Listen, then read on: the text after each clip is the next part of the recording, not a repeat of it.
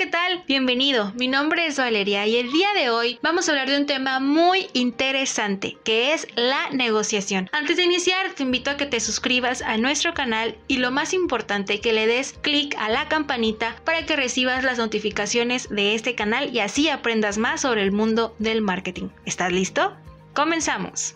La mayoría de las personas, especialmente los empresarios, se ven constantemente involucrados en negociaciones de diferente índole. Por ejemplo, cuando se reúnen para establecer un contacto, comprar o vender cualquier producto o servicio, resolver diferencias, tomar decisiones, acordar planes de trabajo, etc.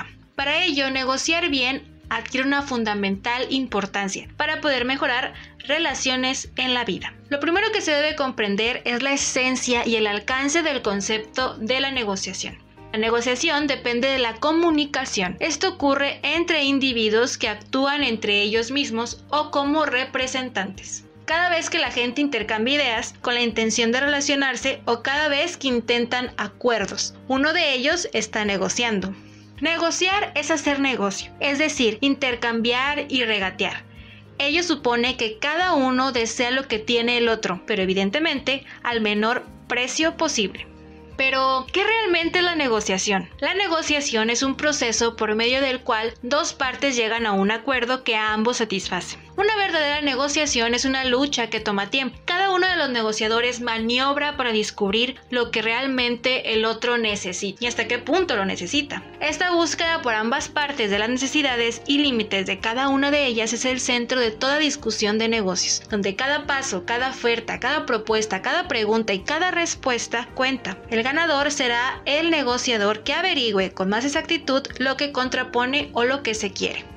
Cuando se trata de una negociación de venta es importante considerar las fases de la negociación, pues cada una de ellas forma parte del proceso. Cada fase debe cuidarse y efectuarse con puntualidad para que así la negociación termine con éxito. Por ello, a continuación te indicamos las tres fases de la negociación y cómo debes aplicar cada una de ellas.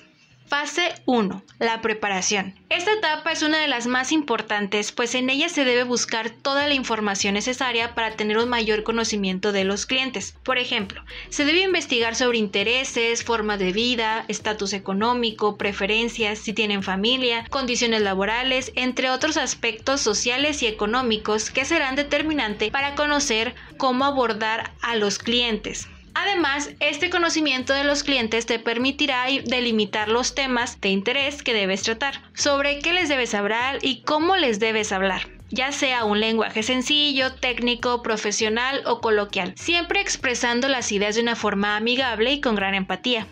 Fase 2. El desarrollo como una de las fases de la negociación. Después de haber estudiado a los clientes el tema que les interesa y la forma adecuada de abordarlos, sin caer en técnicas desesperadas o agobiantes, ahora se pasa al desarrollo de la negociación. Es aquí cuando comienzas a escuchar al cliente y lo que espera de la negociación en donde te das cuenta de sus condiciones para negociar e investigas en lo que no le gusta de la oferta y en qué partes específicas se puede mejorar la misma. Básicamente en esta fase es cuando se concreta el acuerdo de negociación.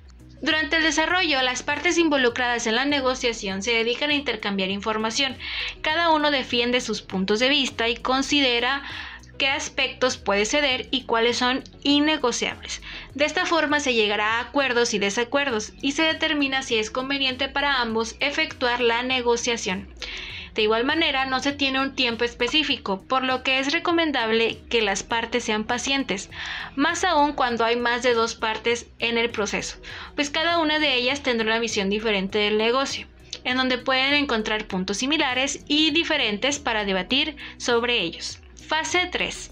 Esta es la última fase de la negociación.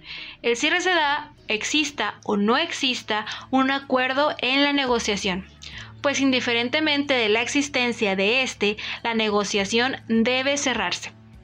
La mayoría de las negociaciones culmina con la firma de un acuerdo o contrato, el cual debe ser suscrito por las partes en forma de conformidad y en señal que se obliga a cumplir con lo acordado. En el caso de que no haya negación, evidentemente, no habrá contrato que suscribir. Hasta aquí la información. ¿Qué te pareció? Escribe en los comentarios qué otro tema quisieras que abordáramos. Yo soy Valeria, esto es Cool Tech MKT lo más cool de la mercadotecnia. Hasta la próxima.